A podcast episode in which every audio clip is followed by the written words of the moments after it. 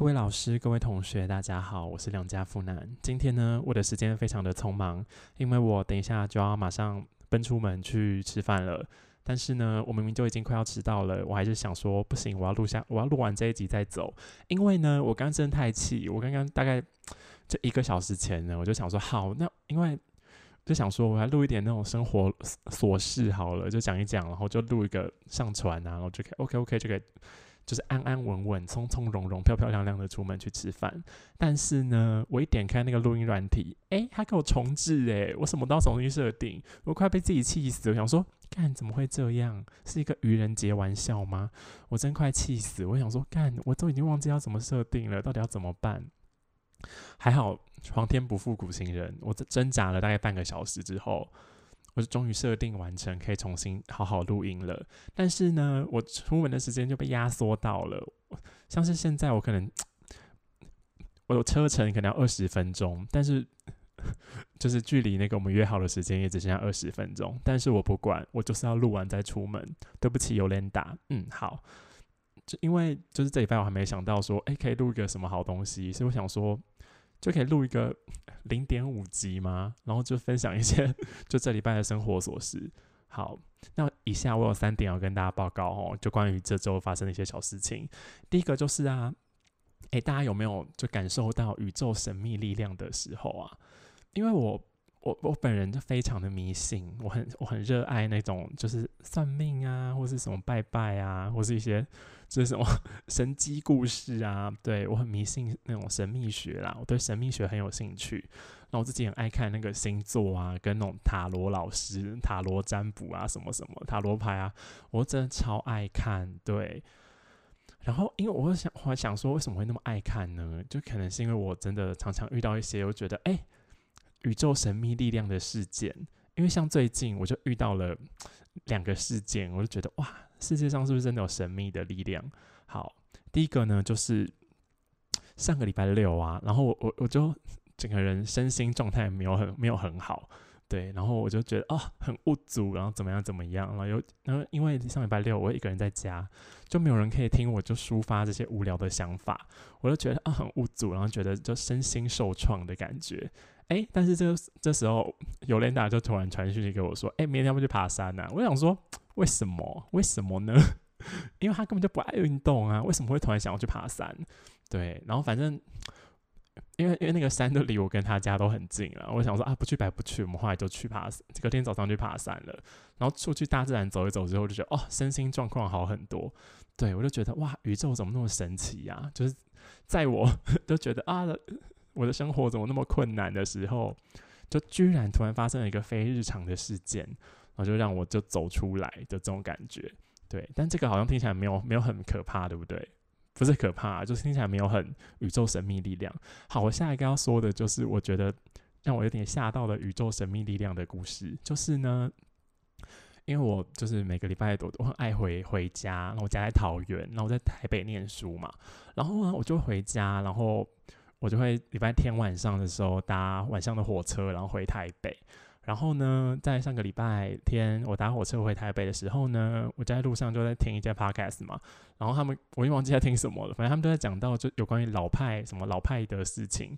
他说：“啊，你是老派的人呢。”然后我就突然想起了，不知道大家有没有念过那一篇文章，是李维京的《老派约会之必要》。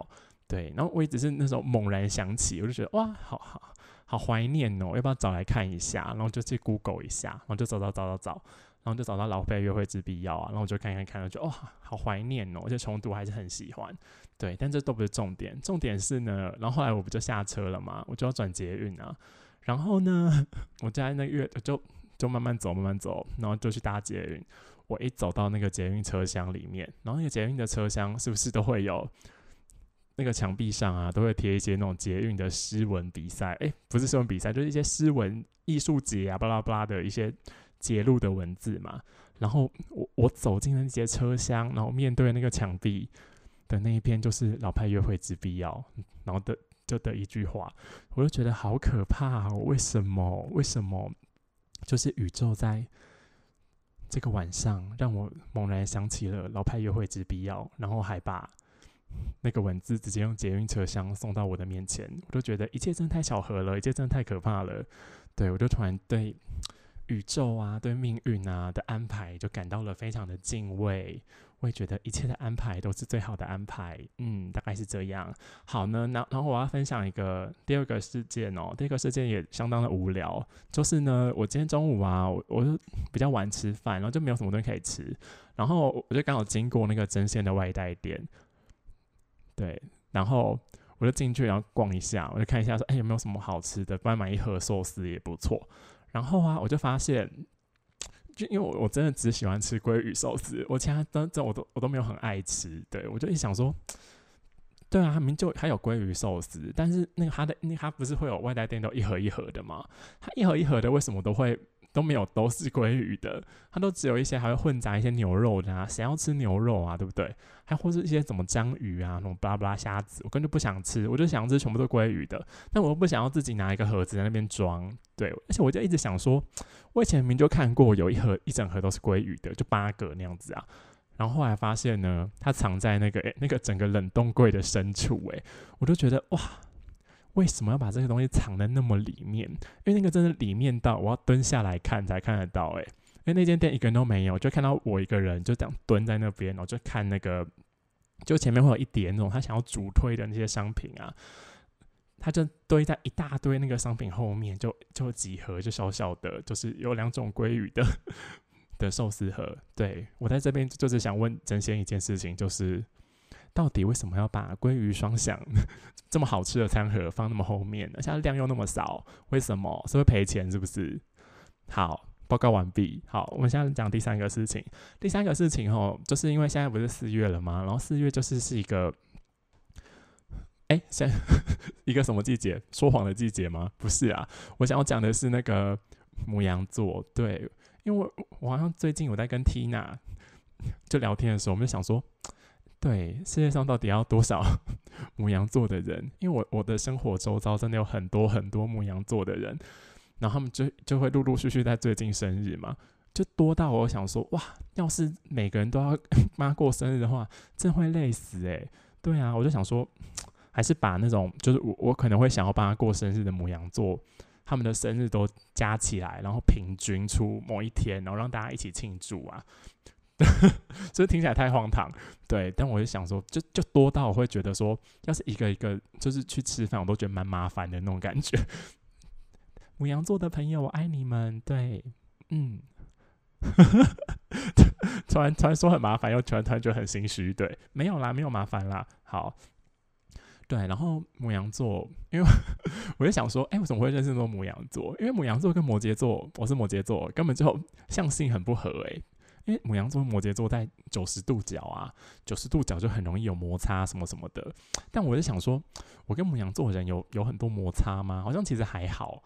对啊，还是就是我本人包容力很强，还是就是我其实常常偷偷生他们的气，只是我就是痴呆，所以我就常常就突然忘记了。还是就是母羊座的朋友们常常觉得说，干那个谁那个某某某就我啦，干那个某某某到底要多白目之类的。对我就想说。哎，怎么会这样？好啦，谢谢母羊座的朋友们，生日快乐！好，然后这第四点，哎，怎么会有第四点？到第四点就是要跟大家说，好，大家愚人节快乐！好，我今天的报告到此为止，谢谢大家。好无聊哦。